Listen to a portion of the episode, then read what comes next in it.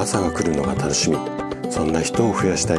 こんな思いを持った生体院の院長がお届けする。大人の健康教室。おはようございます。高田です。皆さんどんな朝をお迎えですか？今朝もね元気で心地よいそんな朝だったら嬉しいです。じゃあね今日も自律神経と睡眠の話こちらのシリーズをお届けしていくんですが今日はね休日の寝だめは NG。その理由とは、こんなテーマでお話をしていきます。えっと、睡眠の、まあ、質、要は眠りの質を高めるためには、生活習慣を見直して、睡眠に快適なリズム、ここにね、こう、改善していく。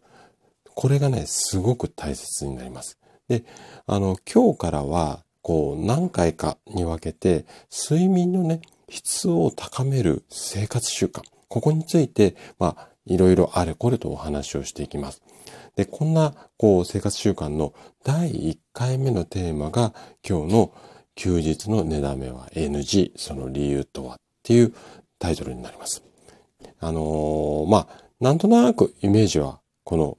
タイトル見ていただけるとわかると思うんですが、じゃあ、なんで寝だめがダメなのか、そのあたりもね、あの、詳しくお話をしていきますので、ぜひ最後まで楽しんで聞いていただけると嬉しいです。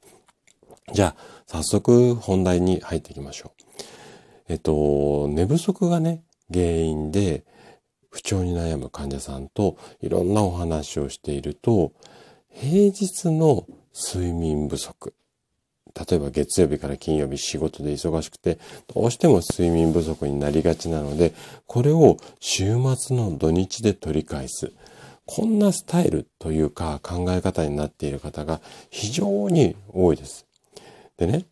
実はこの生活習慣、この平日は寝不足気味で休日にたっぷり寝る。このスタイルっていうのは睡眠の質をますます低下させてしまう。こんなケースが少なくありません。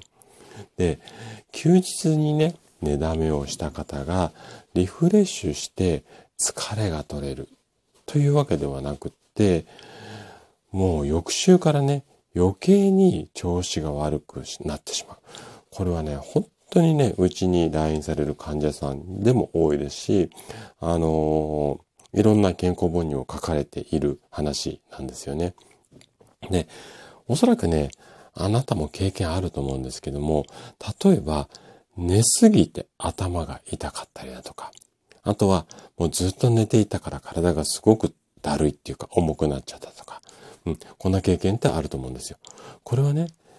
いわゆる寝だめ、まあ寝すぎによって体内時計、ここがずれてしまって、睡眠のリズムが崩れてしまったことによって、こういった状態になってしまう。